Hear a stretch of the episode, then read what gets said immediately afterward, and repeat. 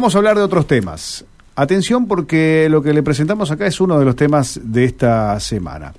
Eh, la ciencia y la política, tema de esta semana, lo planteó el candidato más votado Javier Milei, que eh, si le toca ser presidente, si llega a ser presidente, bueno, va a ver la situación del CONICET, la intención sería cerrarlo que, o que demuestren qué es lo que producen eh, eh, o que se generen, que se ganen eh, la plata. Eso es lo que dijo Javier Milei. ante esto, hay una gran movida de la ciencia argentina que mañana se va a manifestar. Mañana habrá una manifestación a nivel nacional. Presentamos nosotros esta siguiente nota. Estás en Viral M. Le damos la bienvenida al señor Carlos Piña, director del CONICET Santa Fe. Bienvenido, Carlos. Rubén lo saluda. ¿Cómo le va? Rubén, muchísimas gracias por el llamado, muy, muy amable y muy buenas tardes a tu audiencia. Bueno, eh, hablamos generalmente sobre avances. Hace poco tiempo estuvimos hablando, algunos meses, sobre lo que había sido el, aniversario del CONICET en, Santa Fe, distintos avances, pero bueno, esta vez, eh, Carlos, eh, este tema nos, nos trae a hablar. No sé cómo le resulta a ustedes que se dedican, digamos, permanentemente a tema proyectos, de repente estar eh, en las páginas de los diarios, en las noticias, respondiendo a una cuestión que tiene que ver con una decisión que se podría tomar en el ámbito político. ¿Cómo lo, aborda usted? Es muy triste que un candidato a presidente, la única idea que proponga para ciencia y tecnología sea privatizar todo y cerrar los organismos de, de investigación. Este, eso muestra claramente que no hay una idea de país, de desarrollo, que sea inclusiva, que alcance a la sociedad en su conjunto, sino un país para unos pocos, para unas pocas corporaciones que capitalicen y centralicen todos los recursos del país que pueden hacer ciencia. Porque que hoy estemos hablando por teléfono es a base de la ciencia, que hoy tengamos satélites hechos en la Argentina que llegan a distintos lugares y comunican a todo el país, es a base de la ciencia argentina financiada entre todos por el Estado argentino. Em, ¿Cómo le impactó al sector? Usted dice, bueno, es muy triste escuchar ese tipo de propuestas, pero, eh, el, ¿cuál es el impacto real, digo, en el, en el ámbito de la ciencia? Yo recién comentaba que se han puesto de acuerdo distintos sectores de la ciencia. Mañana habrá una manifestación. Esta tarde en Buenos Aires a las hora 18 va a haber algún tipo de pronunciamiento al respecto. Es decir, eh, lo toman como algo serio esto que, ha dicho el candidato, ¿no? Y bueno, sí, lo, lo, expresó y después este, lo sostuvo en otras eh, presentaciones. Eh, pero no es solo la ciencia, ¿no? Este, es la salud pública, es la educación pública, es, es lo público lo que le molesta. Y nuevamente planteándose de falacias o de, de, falta de información, para ser un poco más gentil, eh, porque no hay ningún país del mundo, independientemente de su inclinación ideológica en cuanto a la economía que no invierta en ciencia y tecnología el Estado. En todos los países del mundo se invierte en ciencia y tecnología y se invierte mucho más que lo que se invierte en Argentina. Eh, Carlos, al respecto de esta, de esta cuestión y de esta polémica que se ha generado, eh, hoy la ciencia cree que tiene la obligación de contarle a la gente qué es lo que hace, a qué se dedica?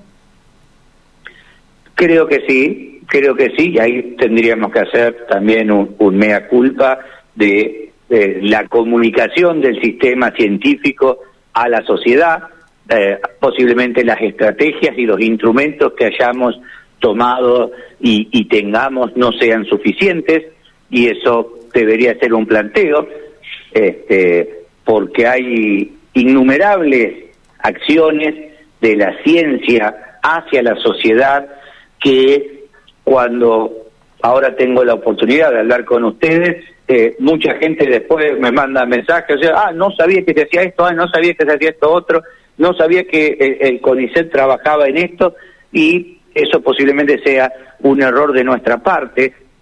Este, el CONICET hoy trabaja en todas las áreas de la ciencia y en la mayoría de los casos en temas de interés estratégico para el país, desde las baterías de litio y el manejo del litio desde la extracción, vaca muerta, eh, ciencias sociales para tener los flagelos que hoy tenemos de, de droga, de violencia, este, temas tecnológicos que tienen que ver con eh, software, con inteligencia artificial, en medicina, en, áreas veterinarias, en áreas agronómicas, desde el desarrollo de fertilizantes eh, ecológicos hasta generación de nuevas semillas para producción en ambientes más áridos, para evitar problemas de sequía.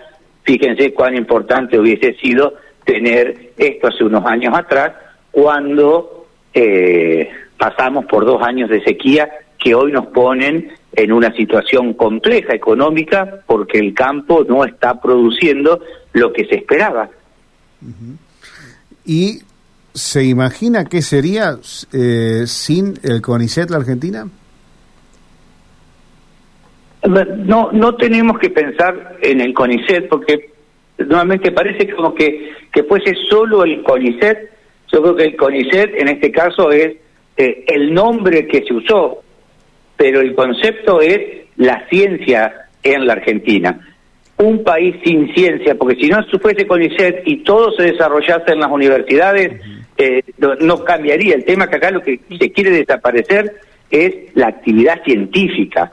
Y eso sí es un problema porque perderíamos la posibilidad de encarar nuestros problemas con tecnología propia. Perdemos soberanía cuando tenemos que comprar las cosas en el exterior sin poder desarrollarlas nosotros, cuando tenemos que comprar cosas en el exterior, pero no conocemos exactamente para saber cuánto se debería pagar, cuánto vale o qué calidad tiene algunas cuestiones, porque estamos hablando de productos de muy alta tecnología, reactores nucleares, satélites, no estamos hablando de comprar un celular o una tablet, no estamos hablando de de, de, acceso a tecnología de punta para desarrollo estratégico del país.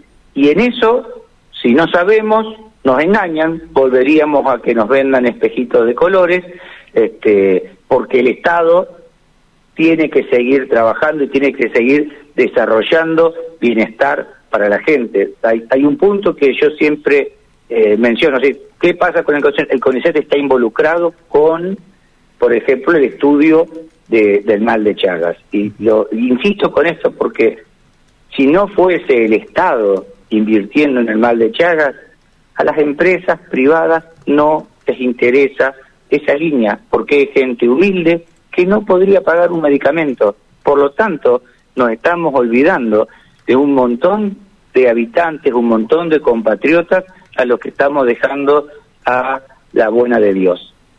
Mm.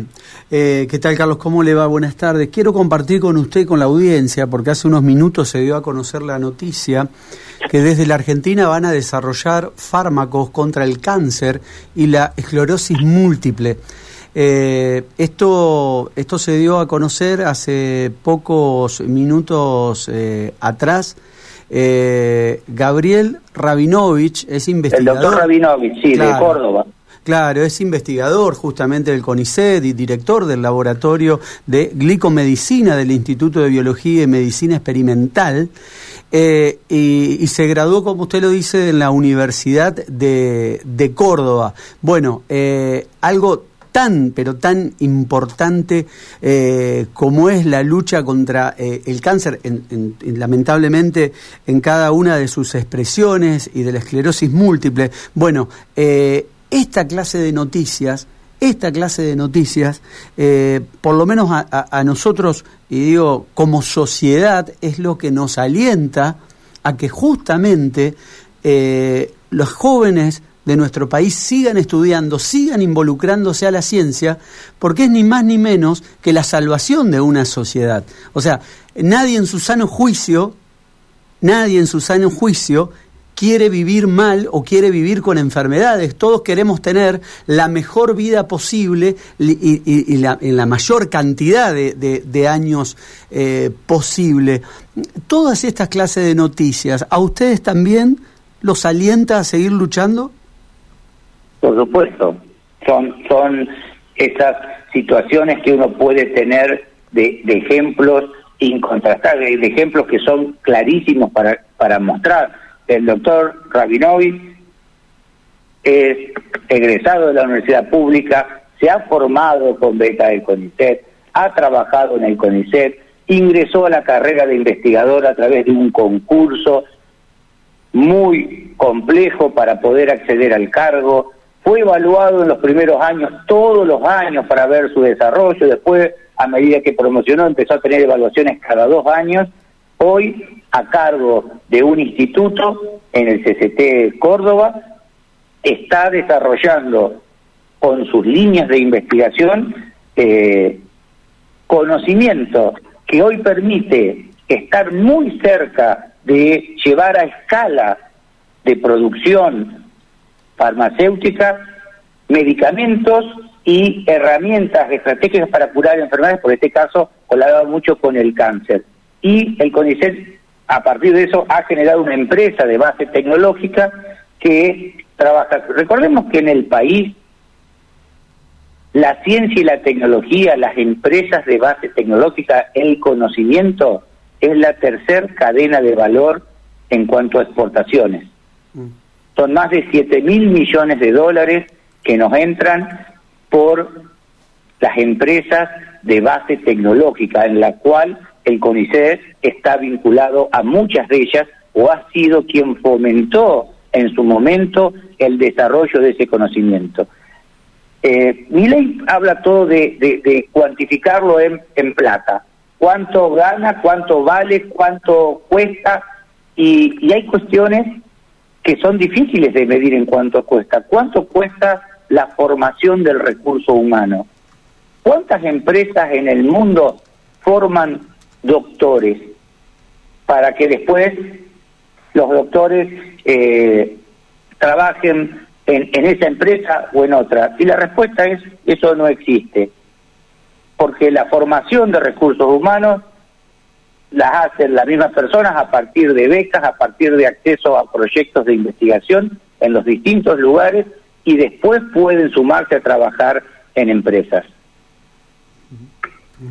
Carlos, eh, le, consulto eh, sobre la actividad que van a tener eh, en el día en el día de mañana, todo a partir de, de, estos dichos del, del, candidato a presidente Javier Milei. ¿En qué consiste esta actividad que van a tener dentro de 24 horas? no estoy no estoy al tanto, no no no podría decirte nada porque hoy sí escuché un comentario de que mm. había una movilización, pero no no tuve la oportunidad de interiorizarme y no, no te puedo decir nada porque no desconozco. Está bien, perfecto. Lo vuelvo al tema de esto de la eh, del Estado y, la inversión. Estaba viendo una especie de tablas de posiciones del deporte que sea, ¿no? Eh, suponiendo que existe esta tabla de posiciones y veo, por lo menos hasta el año pasado, año 2022, a Suiza primero, a Estados Unidos segundo, a Suecia tercero, al Reino Unido cuarto y a Países Bajos quinto. Estos son los países que más están invirtiendo en innovación, ciencia y tecnología. Eh, todos países que tienen una matriz eh, ideológica puede llegar a ser un poco más cercana a ese liberalismo económico de, que propone Javier Milei, pero todos aportando también un fuerte chorro de dinero al Estado para que siga invirtiendo justamente en ciencia y tecnología. Es que el trabajo es, conjunto. No, no tenemos que pensar o qué es el privado o qué es el Estado. lo que tiene que quedar claro es que no puede ser solo los privados. Está bien la inversión privada, pero el Estado tiene que acompañar. Vos mencionaste países europeos, porque justo se me perdió, Sí, pero te falta... se lo, re- eh, se, se lo repito, Israel, Carlos. te falta Mm. eh, países asiáticos que invierten una fortuna Sí. en cuanto al porcentaje, pero además de un PBI mucho mayor que el de Argentina. Sí. O sea, es más porcentaje de una torta más grande. Y por eso hoy tienen las empresas de base tecnológica y el desarrollo que tienen, porque la inversión en ciencia y tecnología garantiza a la larga un retorno mucho mayor, un desarrollo del país, mejorar la calidad de vida y resolver los problemas que las empresas grandes o las pymes o las asociaciones de, de trabajadores puedan llevarle soluciones a sus necesidades. Eh, hay, hay empresas pequeñas, hay pymes que no pueden tener por su propio tamaño un laboratorio de I D, de desarrollo tecnológico y de investigación, porque es mucho más caro que el propio presupuesto de la empresa. Bueno, eh, los organismos del Estado, en este caso, se asocian con esa empresa, colaboran en tratar de solucionarle el problema para que esa pyme sea competitiva, mejore su producción y tenga mayor desarrollo. Bien, le queremos agradecer, Carlos, por acceder al diálogo esta tarde en uno de los temas que nos parece importante, pero sobre todo traerlo aquí a, a Santa Fe, teniendo en cuenta los, los distintos desarrollos e investigaciones que hacen desde aquí. Así que muchas gracias y seguro que en otra charla nos volvemos a encontrar. Les agradezco muchísimo la, la oportunidad de, de poder expresarnos al-